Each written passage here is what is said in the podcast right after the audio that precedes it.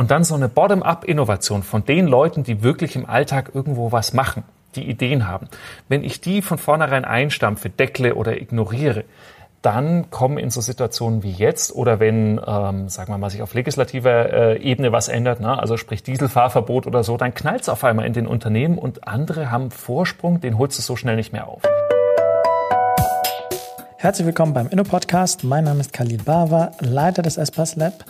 Heute begrüße ich Julian Kramer, Chief Experience Ambassador bei Adobe. Lieber Julian, willkommen beim Inno-Podcast. Hi, schön, dass ihr mich eingeladen habt. Wir werden uns heute über einige Beispiele aus deinem Alltag unterhalten, wie man Top-Management, Notwendigkeiten und Ansätze des Top-Managements erklären kann. Auch interessiert uns deine Perspektive, welche klassischen Fehler im Transformationsmanagement du beobachten kannst. Und wir werden uns auch ein bisschen darüber unterhalten, was die Julian Kramer Glaskugel über die Logistikbranche sagt. Kurz zu dir, du bist Marketeer. Du hast unter anderem ein MBA an der Berlin School of Creative Leadership. Du warst für Mercedes und Google, bei Google und deren Digital Academy tätig. Und nun seit drei Jahren bist du bei Adobe unterwegs als Chief Experience Ambassador. Was macht so ein Chief Experience Ambassador eigentlich den ganzen Tag? Früher hat man das äh, Tech Evangelist genannt. Äh, na, da denkt man aber dann immer so an die frühen 2000er, wo so Leute in Leopardenfell Westen irgendwie den Leuten vom Internet erzählt haben. Das ist heute ein bisschen technischer, ein bisschen, ist ein bisschen komplexer geworden, ein bisschen technischer. Marginal, genau.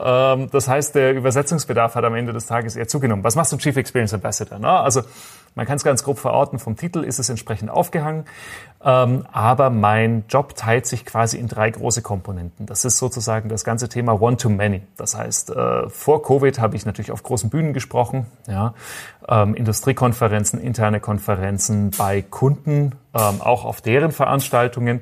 Also da haben wir ja zum Beispiel wie äh, den Direct Day ähm, von der von der Schweizer Post. Das wäre so ein äh, das wäre so ein Thema. Da wäre ich auf jeden Fall natürlich auf der Bühne oder auf einem Roundtable gesessen. Das Ganze hat sich natürlich jetzt stark äh, ins Digitale verlagert. Dann gibt es eine Säule, das ist so die klassische Medienarbeit, äh, Hintergrundgespräche, Handelsblatt hin und her. Dann gibt es teilweise mal für ähm, politische Runden werde ich angefragt, wo es eben dann auch um eine Vertiefung von bestimmten Themen geht, eine Einordnung von neuen Technologien zum Beispiel im regulatorischen Bereich. Da bin ich dann aber eher quasi nur so als der, der Fachexperte, der sauber kommunizieren kann. Und äh, dann arbeite ich tatsächlich immer noch mit Kunden, ja, auf dem Executive Level, wo es dann tatsächlich um äh, Business Model Design geht, um Innovationen rund um das Thema Customer Experience. Und äh, dann habe ich natürlich noch ein paar interne Aufgaben. Ja, also das geht von Storytelling Training für den Rest der Organisation über äh, Exercises zum Thema Customer Centricity. Und da ziehen wir dann so ein bisschen aus meinen alten beruflichen Stationen, was ich da eben so bisher gemacht habe. Das lassen wir alles mit in die Rolle mit einfließen. Das klingt definitiv mal nach einem spannenden Alltag, wenn ich das so sagen darf. Ähm, ganz kurz zum Direct Day. Das ist so die Messe fürs Direct Marketing, ähm, organisiert von der Schweizerischen Post. Ähm, ich habe mir von Kollegen mal erzählen lassen, die das organisieren, wer denn dabei ist dieses Jahr. Unter anderem der CEO von Facebook im Dachraum, die Zukunftsforscherin Ona Hawks Stratan. Julian ist auch mit dabei. Ja. ähm, unter directday.ch kann man sich anmelden. Dieses Jahr natürlich alles remote. Ich hoffe, dass das nächstes Jahr anders sein wird. Ihr findet das auch alles in den Shownotes. Julian, du hattest erwähnt, dass du viel im Gespräch, im Austausch mit Topmanagern bist. Vielleicht mal ein bisschen aus dem Nähkästchen geplaudert. Welches Gespräch ist dir besonders in Erinnerung geblieben? Ja, das, äh, das ist äh, eine gute Frage. Ich äh, führe so viele lustige, interessante Unterhaltungen, aber eine ist mir ganz besonders im Hinterkopf geblieben. Da habe ich einen kleinen Vortrag gegeben, so zum Thema Innovationskulturen und wie man eben ähm, Technologien anders interpretieren muss, um dann für sich auch eine Lehre im Business draus zu ziehen. Und da kamen Herren von einem ähm, Pharmaziekonzern zu mir und sagten so, ach Herr Kramer, das ist ja spannend hier so, ne, mit 3D-Drucken, das ist ja auch so ein Quatsch. Ne? Was halten Sie denn von 3D-Drucken? Und äh, die Herrschaften dachten natürlich dann so an das 3D-Drucken, wie man sich landläufig so heute so äh, recht ernüchternd vorstellt, dass man sagt, äh, ja, ich habe hier so ein bisschen Plastik und dann wird da halt irgendwie nach äh, acht Stunden äh, Plastikschmelzen im Keller, wird dann da irgendwie so ein hässlicher Schlüsselanhänger draus. Und ich hatte die aber falsch verstanden und dachte direkt so über deren Geschäftsmodell nach und dachte so über die Pharmazie nach etc. Und mir fiel ein altes Gespräch ein, was ich mal irgendwie an einem, an einem Flughafen in San Francisco mit jemandem geführt hatte, einem Wissenschaftler, und sagte so, ach, das macht ja für euch total viel Sinn. Stellt euch mal vor, 3D-Drucken, das ist ja so On-Premise Assembly.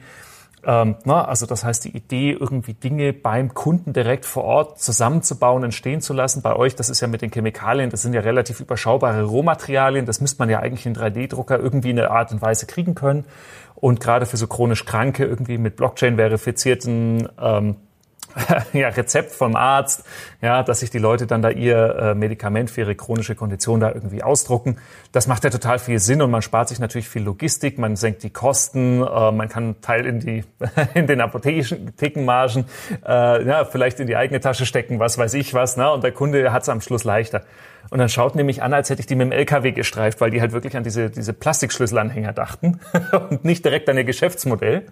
Ähm, und dann sagten die so, so ja, aber also das klingt ja total spannend, das ja stimmt, könnte man ja eigentlich machen, aber geht das denn schon? Dann sagte ich, na ja, ich habe mich mit einem unterhalten, der macht das gerade auf der ISS in einem Forschungsprojekt, weil man natürlich für die Raumfahrt überlegt, dass es viel einfacher ist, sich so, so äh, Rohmaterialien wie Eisenerze und sowas mitzunehmen, ja, statt eine fertige Schaufel, ja, weil du kannst halt aus dem Eisenerz halt eine Schraube oder eine Schaufel machen, ja, das entscheidest du dann, wenn du es brauchst. Und es ist natürlich viel sicherer, das so zu verfrachten, ja, äh, so, so viel zum Thema Logistik im Übrigen, ne?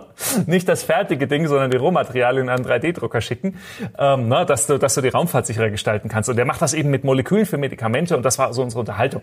Und, äh, da, und auf der Erde ist das natürlich wesentlich einfacher und dann waren die natürlich erstmal so völlig äh, überfahren und sagten, ja, kennen Sie schon ein Unternehmen, was sowas ähnliches schon macht? Und dann sagte ich nur so, ja, ein Espresso. Und dann haben sie mich natürlich erst recht blöd angeschaut und gesagt, naja, wenn ihr, wenn ihr an die Idee denkt, es geht nicht um das Plastik in dem 3D-Drucker, sondern es geht um die Idee des On-Premise Assembly. Du fertigst aus einzelnen Komponenten vor dir on demand, so wie du es brauchst, deine Produkte. Und äh, am Ende des Tages ist eine Nespresso-Kapsel nichts anderes, wenn auch eine sehr banale Sache. Ja, du hast die Kapsel, da ist ein Kaffee drin, du drückst äh, auf den Knopf und dann wird das mit heißem Wasser vermischt, also quasi aufgebrüht, no, und dann hast du deinen Kaffee. Und das haben die schon und das funktioniert hervorragend und die Leute lieben das und eigentlich ist es überhaupt kein Problem. Und das war so eine Unterhaltung, wo ich so sagte, aus so einem Nebengespräch und zwei, drei Dingen, die man irgendwann mal aufgeschnappt hat, wurde also dann tatsächlich eine, eine Idee für ihr Business. Und äh, jetzt habe ich natürlich da jetzt nicht mit den RD-Verantwortlichen gesprochen, sondern mit den Marketeers, aber die waren natürlich dann äh, Feuer und Flamme für so eine Idee. und? Gibt es die Medikamente inzwischen aus ja, dem 3D-Drucker?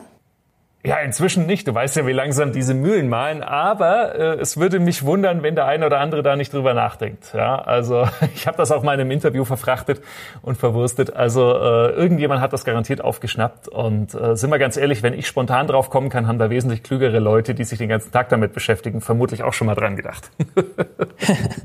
Hoff, hoffen wir, dass das so ist. Ich gebe die Hoffnung nicht auf. Kolleginnen und Kollegen aus dem Innovationsmanagement, aus dem Transformationsmanagement, aus vielen, vielen verschiedenen Unternehmen in der Schweiz, in Deutschland, in Österreich, an anderen Ecken der Welt, haben immer so ein bisschen Mühe, Top-Management zu erklären, was man da eigentlich den ganzen Tag tut im Detail und warum das für das Unternehmen wirklich eine existenzielle Tätigkeit ist. Warum scheinen dir diese Erklärungen so leicht, so mühelos? Ah, jetzt, ich kann das vielleicht so ein bisschen persönlich und historisch äh, beantworten. Ich bin ja ursprünglich in meiner grauen Vorzeit mal äh, studierter Regisseur gewesen. und nachdem ich keine Geduld habe ähm, und äh, mich neue Dinge immer reizen, äh, haben wir natürlich damals sehr viel ausprobiert. So in der Frühphase der Digitalisierung, ne, als YouTube gerade ein Jahr alt war, haben wir angefangen, erste Markenfilme irgendwie für, fürs Internet zu drehen und so, als die Leute noch nicht verstanden haben, was das überhaupt soll und warum man das will. Ähm, und äh, daher kommt natürlich einerseits die Komponente des Storytellings. Du musst eine Geschichte aufbauen können, du musst den Leuten ähm, über Bilder, über Metaphern, über kleine Geschichten erklären können, warum die Welt wichtig ist.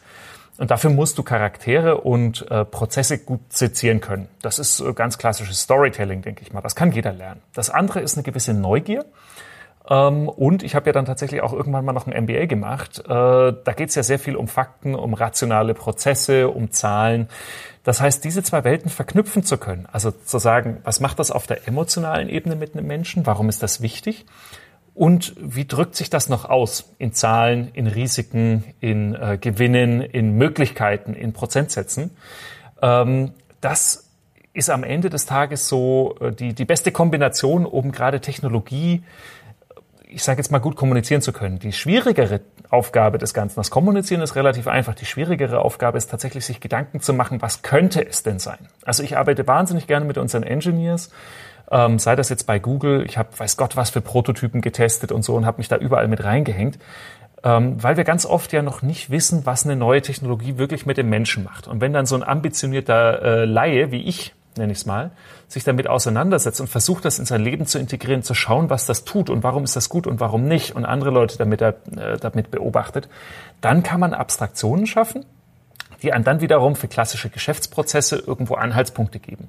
Und dafür muss man sehr, sehr neugierig sein. Dafür muss man sich mit allem möglichen Scheiß beschäftigen. Ja, also wie gesagt, ich habe über 3D-Drucken auf einer Raumstation irgendwie, also über Pharmazie, da darf man dann nicht abschalten, sondern muss man zuhören, wenn einem so ein Gespräch angeboten wird. Und man muss ja breit interessiert sein, denn viele der Dinge, die mir in meinem Job helfen, sind Transferleistungen. Ja, also was, äh, was sehen wir in einem Mobile App Store und in der Luftfahrtindustrie, was vielleicht für die Automobilbranche total interessant sein könnte oder für die Technologiebranche. Und diese Transfers und diese Verkettungen und dieses Interesse an den Dingen und ich sage immer der DNA der Technologie, ja, das ist das Interessante. Also die DNA der Technologie ist immer zu überlegen, was macht das denn wirklich? Äh, Beispiel Spotify. Wir haben 40 Millionen Songs in der Tasche und das ist toll, aber wir haben trotzdem Hunger auf ein Live-Konzert, gerade aktuell mehr als je zuvor. Ja, das heißt, ein Live-Konzert, da ist es vielleicht sogar schön, wenn man sich ein bisschen verspielt oder anders oder improvisiert. Weil den perfekten Song habe ich ja schon abgemischt in der Tasche und habe den immer bei mir. Was ist es dann noch, was das Live-Konzert ausmacht? Da ist es die Show, da ist es das Spüren der, der, der, der Schallwellen, nenne ich das mal. Der Moment, den ich mit äh, einer Person dort verbringe. Und wenn ich darüber nachdenke, dann ist Spotify für die Konzertbranche ja kein Risiko, sondern eigentlich eher eine Chance, ein Katalysator, eben diesen Moment zu schaffen, ein Erlebnis am Ende des Tages. Und das ist immer das, das, was ich, äh, wo ich so sage, wir müssen halt sehr genau hingucken, was die digitalen Technologien eigentlich an der DNA haben auf einer menschlichen Ebene. Ne? Was ist, was ist der, das Bedürfnis, das die eigentlich erfüllen? Und dann kann man es abstrahieren, dann kann man es übersetzen und dann kann man sich darüber Gedanken machen, was das vielleicht für die Zukunft dann bedeutet. Bleiben wir mal bei dem Beispiel der Herren aus dem Pharmaunternehmen. Die bekommen bei Veranstaltungen, bei Gesprächen mit dir, mit anderen, auf bestimmten Anlässen, die bekommen einen gewissen Input. Und mit ein wenig Glück passiert dann auch was. Sie gehen dann zurück in ihr Unternehmen, haben diesen Input noch in, in ihrem Kopf und in ihren Herzen und machen da was. Ähm, jetzt mal aus deiner Perspektive, was, was gelingt dem Top-Management, wenn sie dann tatsächlich aktiv werden? Was gelingt ihnen gut? Und vielleicht auch ein bisschen abstrahiert, welche systematischen Fehler siehst du, begegnest, begegnen dir immer wieder? Mhm. Also das Schöne ist, na, man, man, man gibt ja so, man gibt ja sowas ab, wenn man da so eine, auf einer Bühne spricht oder sich mit jemandem unterhält. Und das Schöne ist, du siehst immer in den Augen so, wenn sich eine Synapse neu verkettet. Na, da siehst du wie so ein Lichtblitz äh, in, in den Augen der Menschen. Das ist, das ist quasi mein echtes Gehalt. Ja, wenn du merkst, oh, du hast was bewegt, da verändert sich auf einmal das Denken. Und was dann natürlich damit passiert, das kann ich dann immer natürlich nur, nur schlecht interpretieren. Manchmal ist es, dass die Leute, ich sage jetzt mal extrem, äh, kündigen und sich einen Laden suchen, wo sie eine neue Idee umsetzen können. Ja? Manchmal ist es, dass sie äh, sich durch, die, durch das Unternehmen fräsen und da eben äh, Veränderungen bewirken. Was sind die klassischen äh, Herausforderungen oder was funktioniert gut bei äh, diesen ganzen Transformationsaufgaben? Ich denke, das eine, ähm, es, es gibt so klassische Fallstricke. Ne? Jedes Unternehmen ist anders, jeder hat seine eigenen Prozesse, seine eigenen Budgets da zu bekämpfen und macht seine eigenen Fehler. Ich denke, wenn man ganz vorsichtig ähm, und sehr wohlwollend auf äh, andere Leute Arbeit guckt ja, und man sagt so, pass auf, wir wollen ja jetzt keinen vorführen, ähm, was sind so klassische Denkfehler oder Fehler, die man gerne macht? Am Ende des Tages ist es tatsächlich die fehlende Neugier oder eine Neugier, die zu spät äh, entdeckt wird oder die zu früh eingestampft wird. Also wir haben es ja jetzt gerade in der Covid-Krise gesehen, dass äh, die Unternehmen, die sich einfach im Vorfeld schon mal ein bisschen mit äh, Innovationen, mit neuen Technologien, neuen Arbeitsmethoden auseinandergesetzt haben, die konnten viel schneller auf so eine Krise reagieren. Und jetzt ist natürlich eine Krise mal eine Ausnahmesituation, aber das gilt ja für den klassischen Wettbewerb auch je früher ich mich mit neuen Ideen beschäftige, mit neuen Technologien, einfach mal guck, mal ein bisschen rumspielen. Muss nicht jede Abteilung sein, aber wir brauchen vielleicht ein Innovationslabor, ja, oder, oder wir haben 20 Prozent Zeit, wie das ja so viel zitiert auch bei Google war, ne? wo man einfach mal ein bisschen spielen kann. Und dann so eine Bottom-up-Innovation von den Leuten, die wirklich im Alltag irgendwo was machen, die Ideen haben. Wenn ich die von vornherein einstampfe, deckle oder ignoriere, dann kommen in so Situationen wie jetzt oder wenn, ähm, sagen wir mal, sich auf legislativer äh, Ebene was ändert, ne? also sprich Dieselfahrverbot oder so, dann knallt es auf einmal in den Unternehmen und andere haben Vorsprung, den holst du so schnell nicht mehr auf.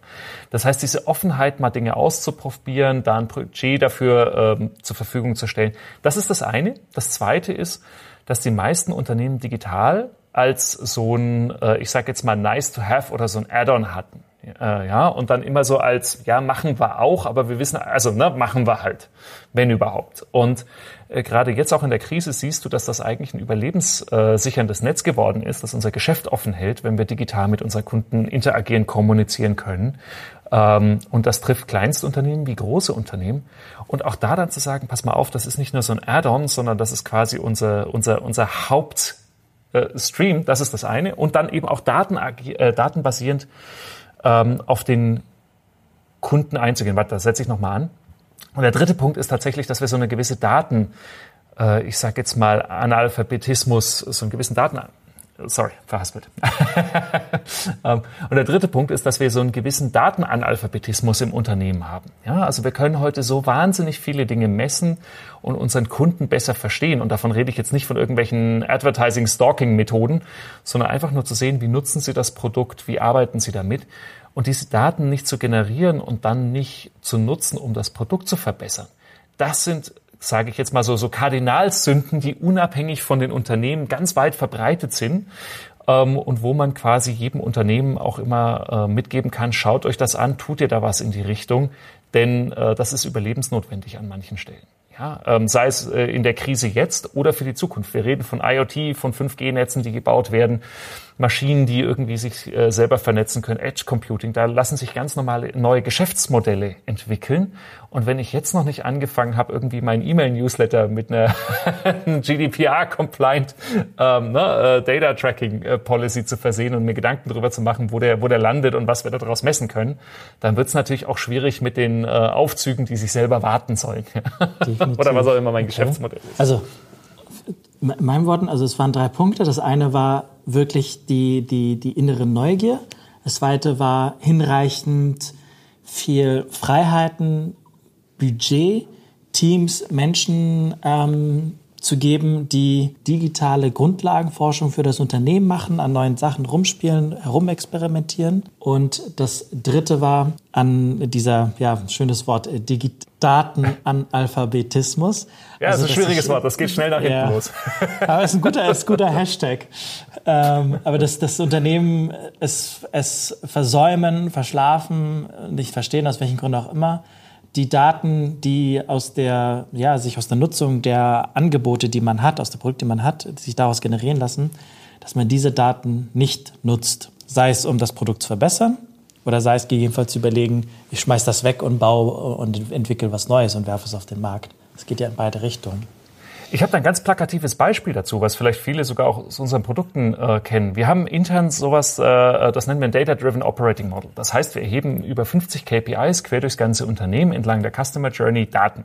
Ja, also sprich, ähm, wir, wir haben ja ein Abo-Business für unsere Kreativtools und da sind wir natürlich daran interessiert, ob die Nutzer irgendwie so ein Monsterwerkzeug wie Photoshop mit 35 Jahren ne, unter Menüs und äh, Features, die da drin versteckt sind, ob die damit zurechtkommen. Und natürlich wollen wir die Produkte einfacher machen. Und äh, der Strang für die Product Usage, der quasi kommt, bevor die Leute das Produkt erneuern. Du kannst sehr genau sehen, wenn die Leute Photoshop einmal aufmachen und danach wieder zu und nie wieder, dann erneuern die das Abo nicht. Das ist relativ selbstverständlich. Ja, also da braucht man jetzt auch kein Data Scientist dazu zu sein, um den Zusammenhang zu erkennen. Ja, ähm, da, da kommt wieder die Empathie ins Spiel hinter den Daten. Ja. Mhm. Ähm, da haben wir quasi einen VP, der auf Produktebene dann äh, die KPI. Also VP heißt ein, ein Vice President, also ein eine Vice Hierarchiestufe recht hoher Stufe, ja, okay? Genau, genau. Das ist also nicht irgendein Marketing-Johnny, ja, oder irgendein Data Scientist, sondern das ist ein Vice President Produkt, der das am Schluss zu verantworten hat, ja, wo man sieht, guck mal, in deinen Produkten, in dem Produkt ist die Usage, ja, oder die, die Opening Rates oder so von, von dem Tool gehen nach unten. Woran kann das liegen? Und dann hat der ne, dem C-Level zu rechtfertigen und äh, auf Ideen zu kommen, was man da jetzt tun kann.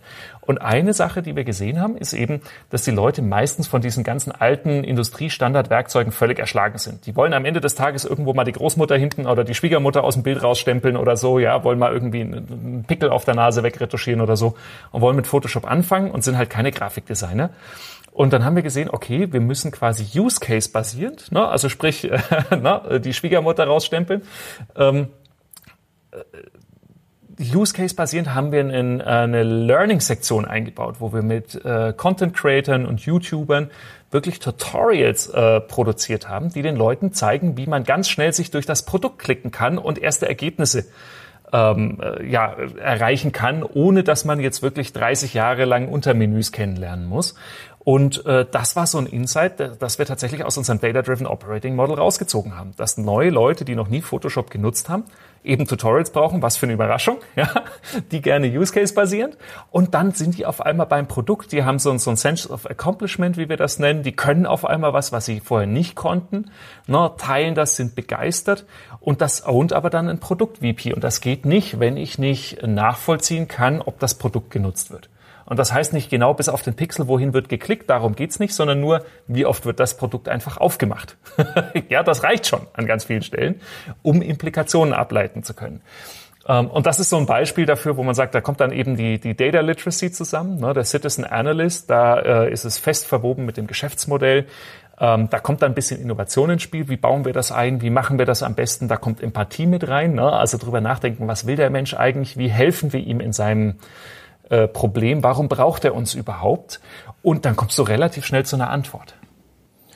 Ja. Und vor allem, also ich bin einer derjenigen, der tatsächlich über YouTube-Tutorials sich irgendwie die Adobe-Welt und äh, andere Tools erschließt. Ähm, und ehrlicherweise, du sparst dir auch unheimlich viel an Supportkosten, schlicht und ergreifend. Absolut. Jedes Ticket, jeden Anruf, den du sparen kannst, äh, das ist bares Geld wert. Das ist absolut so. Also für uns intern. Das andere ist natürlich auch, dass das natürlich alles dann Leute sind, die wir auch auf dem Podest heben. Ja, wo wir sagen, das sind Leute, die sind kreativ, die tun was für die Community. Wir lassen die bei unseren Events sprechen. Na, die, äh, das müssen die dann auch nicht umsonst machen, ne, sondern das ist auch ordentlich honoriert. Ja, das ist so. Also wir wollen wirklich da die Leute, die andere äh, äh, enablen, dann auch entsprechend äh, feiern und fördern. Ja, das ist, äh, das ist ein ganz wichtiges Thema. Und wenn du dir überlegst, diese, diese äh, User-generated äh, Corporate Advocates, die es da draußen gibt, ja, wenn man denen Podest bieten kann, wenn man denen was Gutes tun kann, dann hat das am Ende des Tages ROI-Impact in einem Bereich der Firma, wo man es nicht vermuten würde. ähm, aber das hat halt auch was mit Empathie zu tun. Genau. Und da haben wir nie die Rechnung aufgemacht, sparen wir uns die Support-Tickets, sondern haben gesagt, hey, das ist cool.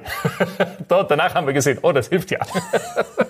also da muss man manchmal auch einfach Sachen gut finden, ja. bevor man fragt, was bringt das jetzt? es ähm, vielleicht, vielleicht, um, um auf der Ebene zu bleiben, aber vielleicht noch mal ein paar Meter an Flughöhe zu gewinnen. Ähm, nicht, nur, nicht nur bei der Post, sondern auch in vielen, ähm, sagen wir mal, etablierten Unternehmen, die keine natürliche digitale DNA haben, wie es jetzt bei Google oder bei Adobe oder sonst wo ist. Ähm, die, sagen wir mal, eher aus einer, aus der, ähm, eine analoge Historie haben. Ähm, da ist es äh, relativ normal, dass man einen Bereich Innovationsmanagement hat. Und ähm, dann, ich glaube, das wurde jetzt in den letzten Pi mal Daumen zehn Jahren, ist das in vielen Unternehmen hochgezogen und aufgezogen worden und entsprechend viel Geld investiert worden. Und jetzt beobachte ich, ähm, jetzt nicht bei der Post, ähm, aber zu, tatsächlich bei vielen anderen Unternehmen, da guckt man jetzt so ein bisschen kritischer drauf, so im Sinne von, was habe ich jetzt davon eigentlich gehabt? Was ist denn jetzt eigentlich am Ende dabei rausgekommen? Und ähm, bekommen wir auch quasi von vielen anderen Kollegen aus dem Netzwerk mit, ja, dass äh, da kommen, äh, ist vielleicht ein bisschen hart formuliert, aber die Einschläge kommen näher und man wird häufiger und regelmäßiger gefragt, okay, hier, ihr liebes Innovationsmanagement, ihr seid eine Mannschaft von Pi mal Daumen 10 bis 20 bis 50 oder teilweise auch mehr Leute. Was, warum, warum braucht es euch eigentlich? Es gibt, ähm, es gibt wenn, wenn Julian da in so einem Unternehmen arbeitet, was ist Julians Antwort auf die Frage, warum braucht das eigentlich ein Innovationsmanagement? Na, ich denke, ich denke, das Wichtige ist, dass man eine saubere Trennung zwischen klassischer R&D, ne, also Weiterentwicklung von existierenden Produkten, Ähm, und äh, oder oder ne, eine Weiterentwicklung des Kerngeschäfts, ähm, dass man dazwischen unterscheidet und wirklich dieser Innovations- und Interpretationskompetenz. Ähm, ich kenne ein paar äh, Inkubatoren und manche laufen besser, manche laufen schlechter oder Innovation Labs, ne, wie sie alle heißen. Da gibt es ja verschiedene Varianten mit Ausgründungen äh, intern, ne, so als äh, Schulungszentrum, um die Leute mal ein bisschen innovativ hochzupeitschen. Ja, da, da muss dann der Sachbearbeiter, der den ganzen Tag Excel-Listen macht, ist, muss dann muss dann Design Thinking lernen ne, und findet das gut und dann schlägt ihn am nächsten Tag die Excel-Liste wieder. Ja, und muss muss zurück in die Grube. Ja, also da gibt's ja verschiedene Dinge, wie das auch, äh, sagen wir mal, erfolgreich und nicht erfolgreich gemacht wird. Ähm, ich denke, was immer wichtig ist, ist, das eine ist, eine interne Kompetenz aufzubauen, Technologie zu interpretieren und vor allem ihre Auswirkungen auf das Kerngeschäft. Und das ist interessanterweise jetzt nicht zwingend ein Lab oder ein Inkubator, der wirklich was baut oder gar ausgründet oder neue Businessarme aufmacht, sondern das ist eine Mischung aus Strategie, ja, ähm, Competitive Analysis und ich nenne das mal, weil, weil ne, so Disruption, das ist halt so ein Komet, der dann von außen einschlägt, den sollte man halt vorher sehen, so ein bisschen Sternenguckerei. Und das müssen jetzt nicht zwingend riesige Abteilungen sein, aber du brauchst jemanden, der dann idealerweise auch hoch aufgehangen ist, damit man das auch hört, ja, um zu interpretieren, was sich da draußen eigentlich tut. Was sind denn Ideen, die man mal gehört haben muss, die man mal angedacht haben muss, selbst wenn man erstmal nicht danach handelt. Das ist die eine Komponente des Ganzen. Äh, das ist wie ein Frühwarnsystem für so eine Flut. Ja? Ähm, da muss man einfach interpretieren und äh, sich strategische Gedanken machen.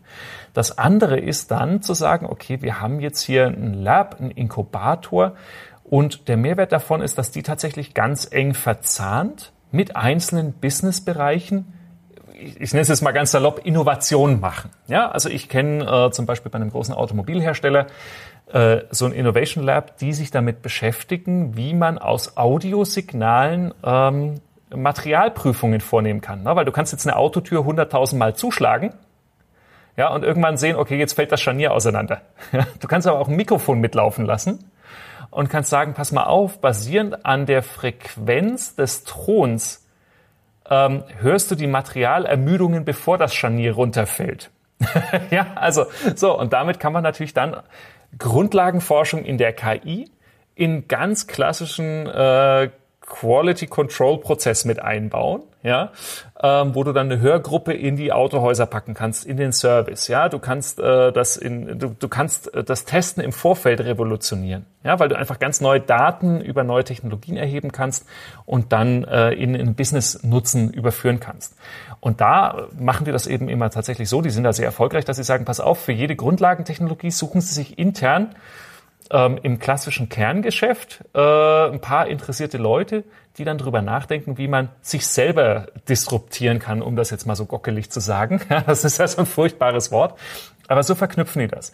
Die meisten Inkubatoren oder äh, Labs, die man so hat, die so in Isolation irgendwas machen und dann parallel zum Kerngeschäft, die werden meistens ausgebremst, weil sie natürlich nie lange genug finanziert sind um wirklich äh, eine Flughöhe zu erreichen, die dann auch das Kerngeschäft komplementär ergänzt. Ja. Ähm, das ist, das ist so eine Erkenntnis. Das zweite ist, wenn es so Labs gibt, äh, in denen dann immer nur die Klugen rein dürfen. ja, das ist auch ein Problem. Ja, also das ist ja auch so ein typisches Cherry-Picking. Hey, du bist irgendwie eh so ein Agiler da hinten in der Buchhaltung oder sonst wo. Ne? Äh, komm, du darfst jetzt mal hier im, im Lab mal irgendwie äh, drei Monate Sabbatical machen. Na, darfst mal innovativ sein und darfst mal raus aus, aus der Excel-Grube. ähm, dann hast du natürlich die restliche Abteilung, ja, äh, und alles, womit der neu um die Ecke kommt, wird natürlich erstmal bekämpft. Das hilft auch nicht. Ein Freund von mir hat also da zum Beispiel in deren Innovationslabor dann, ähm, sage ich jetzt mal, dran gearbeitet, dass also ganze Abteilungen teilweise auch gezielt mit den schwierigen Leuten zusammen mit innovativen Leuten dann durch diese Labs geschleust werden und dann da so ein bisschen lernen, ähm, wie man innovativer arbeiten kann und was einem das vielleicht auch persönlich bringt. Ähm, da gibt es also verschiedene ich sage jetzt mal, äh, Näherungsformen, was dann auch das Lab wirklich soll. Ja, also soll es sich dich selber, äh, also soll ein Lab dich jetzt selber disruptieren, ja, und dich vorne halten? Soll es die Leute schulen und inspirieren? Oder nutzt man es als strategisches Frühwarnsignal, dass das Board und der C-Level informiert ist über Dinge, die sich ändern könnten und dann eben strategisch langfristige Entscheidungen treffen können?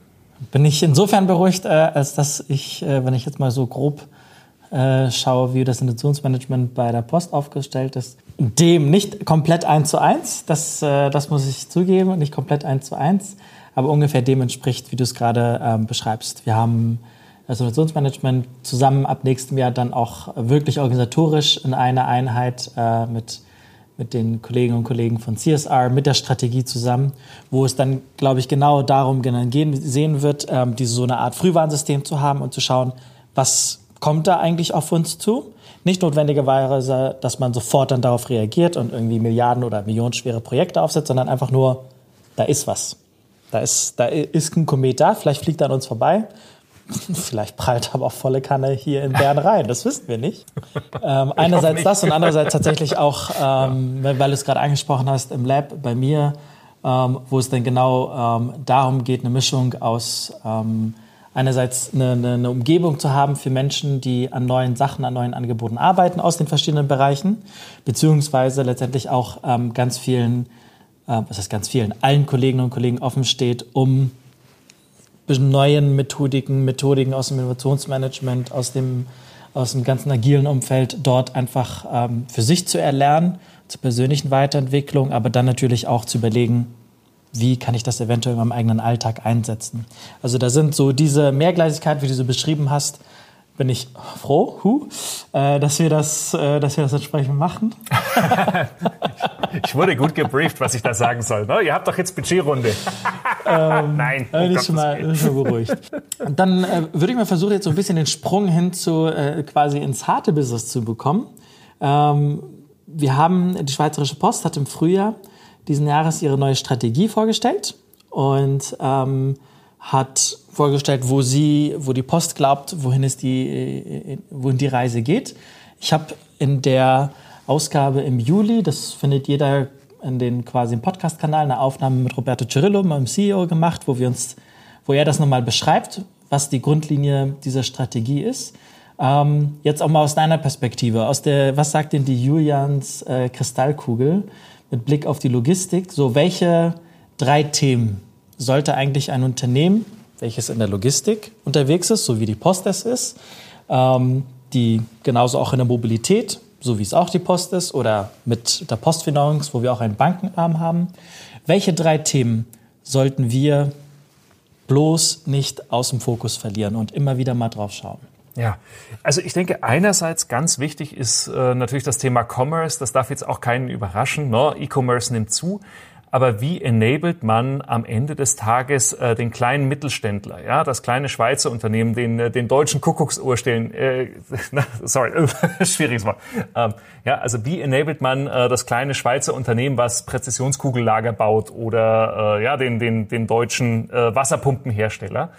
Ähm, die müssen gerade auch jetzt in einer Zeit, wo es keine klassischen Ordermessen mehr gibt und ähm, wo, wo Commerce wichtiger denn je ist, wo wir globale Zielgruppen haben, aber der persönliche Kontakt immer schwieriger ist. Wie enablen wir die, dass sie international am Warenverkehr teilhaben können? Ähm, da geht es also wirklich um eine kommerzielle Teilhabe.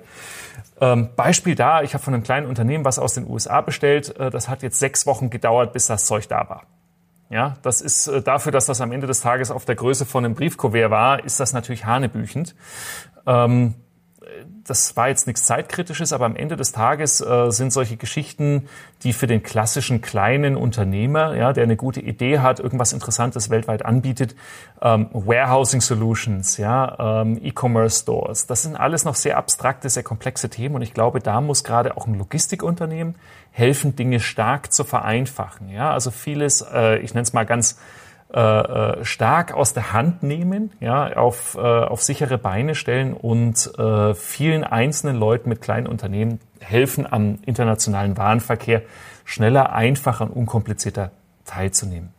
Das andere ist, glaube ich, die Digitalisierung ähm, der analogen Trägermedien. Was meine ich damit? Wenn man sich überlegt, so viele Geschäftsprozesse und Co. sind an so ein Blatt Papier, ja, oder an irgendein Formular gebunden. Ja, das, äh, und da definiert dann das Medium in seiner analogen Limitation das, was wir damit machen können. Also das heißt, der unterschriebene Vertrag muss kopiert werden, der muss abgeheftet werden, der muss irgendwie per Post irgendwie durch die Abteilungen wandern. Ähm, und mit all diesen Reibungsverlusten, die man da hat, ähm, da ist, glaube ich, einiges verloren. Wenn wir das jetzt nehmen und sagen, okay, pass auf, wir haben hier die Information des Mediums, ne, indem man einen Brief zum Beispiel scannt, Und äh, die Informationen, die sich darin befinden, die mache ich actionable. Und zwar nicht nur für Unternehmen, aber wir können das im, im Professionellen jetzt bereits schon, dass wir sagen, da ist ein Formular, das äh, füllst du aus und das löst automatisch äh, einen Anker im CRM aus, das triggert irgendwie das Procurement, das äh, löst Billing-Zyklen aus, das informiert das Lager, dass da jetzt irgendwie eine Bestellung reinkommt. Das gibt's im B2B-Bereich oder im Business-Bereich schon längst, aber das auch für den End- und Privatkunden sozusagen zu enablen. Also sprich, ich krieg einen Brief, ja, da muss ich meine Rundfunkgebühren zahlen hier in Deutschland, da ist ein Überweisungsträger drin, dafür haben wir dann irgendwie einen ganzen Wald abgeholzt, um mir das zu verschicken. Äh, warum kann der Brief nicht gescannt werden und äh, ich kann mit einem Fingerabdruck zum Beispiel mit meinem Apple Pay oder so direkt als Service diese Zahlung auslösen. Ja, also die Verknüpfung von analogen Dingen, die wir digitalisieren und dann darauf Mehrwertdienste anbieten. Ja, Dinge tun und das für den Endkonsumenten eben und nicht nur für riesengroße Enterprises, das zugänglich zu machen. Und was kommt sonst noch am, am, am Horizont? Ach, ich glaube, dass äh, Dinge, die sich mit IoT eben beschäftigen, also sprich das präzise Tracken von ähm, Logistikgütern, ja, das präzise Tracken von Warenströmen, von eigenen Assets, da reden wir dann viel über Blockchain, ja, das ist ja am Ende des Tages auch eine Logistik, ja, das Fingerprinting von Gütern. Ähm, das wird sicher noch so eine, so eine interessante Front, ähm, wo quasi durch das Ökosystem rund um die Logistik auf einmal ein Unternehmen wie die Post oder ein Logistikdienstleister, dem ich ja per Briefgeheimnis auch sensible Informationen anvertraue, ja, sensible Güter, die zu Bruch gehen können. Also da ist ja sehr viel Vertrauensvorschuss drin, ähm, wo ein Player in der Logistik auch nochmal ganz neu über Logistik weg vom rein physischen Gut nachdenken kann. Das ist, glaube ich, so, um, um es jetzt mal vage am Horizont aufziehen zu haben, so eine Data Economy als äh, Trusted Broker jemanden, dem ich meine Daten, na, also jeder von uns generiert ja Daten, ja, und die sind für jemand anders wertvoll. Der Stoßdämpfer in meinem Auto er, na, schüttelt so ein bisschen und da war ein Schlagloch. Das ist für mich irrelevant. Das ist für meine Versicherung, je nachdem, wie schnell ich da durchfahre, hochrelevant. ja, ähm, und das ist fürs Straßenbauamt eigentlich eine Information, das sollte Gemeingut sein.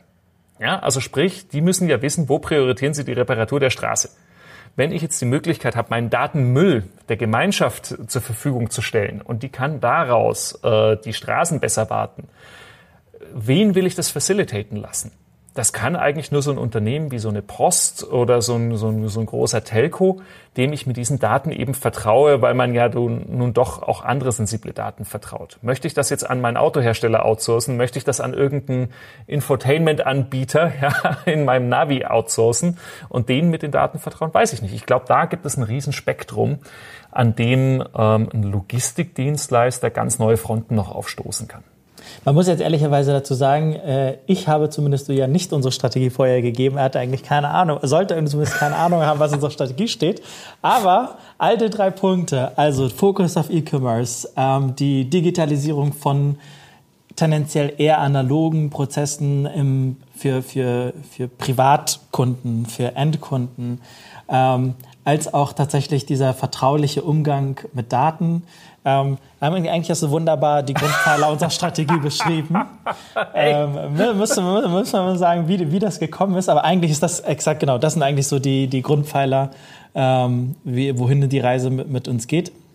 Und witzigerweise, dieses, ähm, dieses, dieses, das, was du beschrieben hast mit, ich bekomme irgendwie eine Rechnung und dann wird das automatisch eingescannt und dann landet es irgendwo und ich kann einfach nur noch mit meinem Fingerabdruck oder mit meiner mit dem Face ID einfach die Zahlung freigeben und dann ist das Thema für mich erledigt.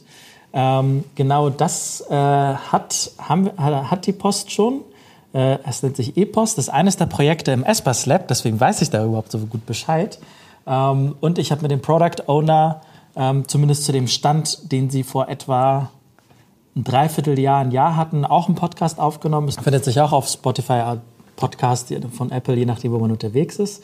Ähm, also finde sehr beeindruckt, dass wir da, äh, dass wir da in eine ähnliche Richtung ähm, ticken. Das äh, finde ich, find ich sehr, sehr beruhigend. Drei Fragen, ja, das, drei. Das, das, das, beruhigt mich auch. Jetzt weiß ich nur nicht, ob ich verunsichert sein soll, dass, was ich mir gerade ausdenke, eure Firmenstrategie ist. oder, oder ob ich tatsächlich vielleicht heimlich deinen Podcast gehört habe. Beides könnte man unterstellen. Beide, beides könnte sein, natürlich. Drei schnelle. Fragen zum Abschluss. Wie viele Chief Experience Officers braucht noch die Welt? Man braucht nicht viele, aber die wenigen, die man braucht, müssen einen guten Job machen, denn die Welt wird komplexer und wir müssen unsere Produkte in dieser immer, wert, äh, immer komplexer werdenden Welt immer besser erklären können. Und äh, da muss sich irgendjemand Gedanken machen, ob das dann so eine dezidierte Rolle ist oder ob wir alle, ich sage jetzt mal ganz vollmundig, bessere Storyteller werden müssen. Ähm, ja, das, das bleibt dann jedem Unternehmen selber überlassen. Aber ich bin ganz froh, dass es zumindest bei Adobe einen braucht. Was hat das letzte Mal bei dir ein Wow ausgelöst?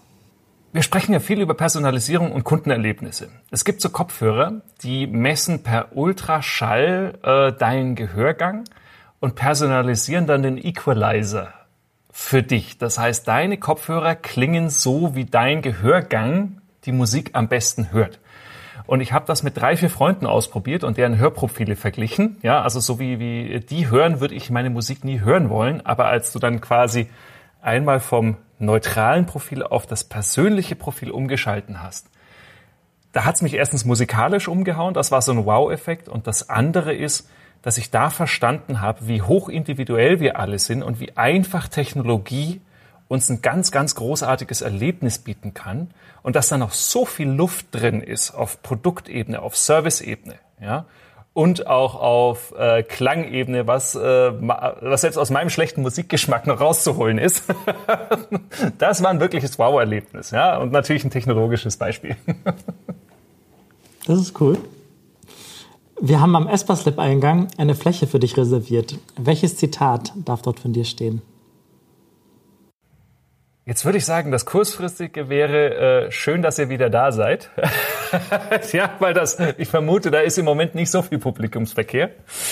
Ähm, und ansonsten, wenn das alles mal wieder vorbei ist, würde ich tatsächlich sagen, ähm, nicht nur in der Krise sollte die Idee mehr wert sein als das Bedenken.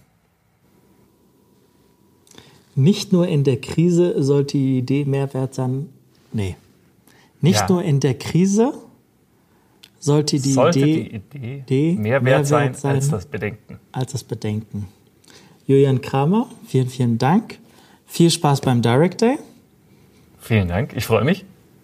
Und ich hoffe, wir sprechen uns bald wieder. Danke dir. Danke.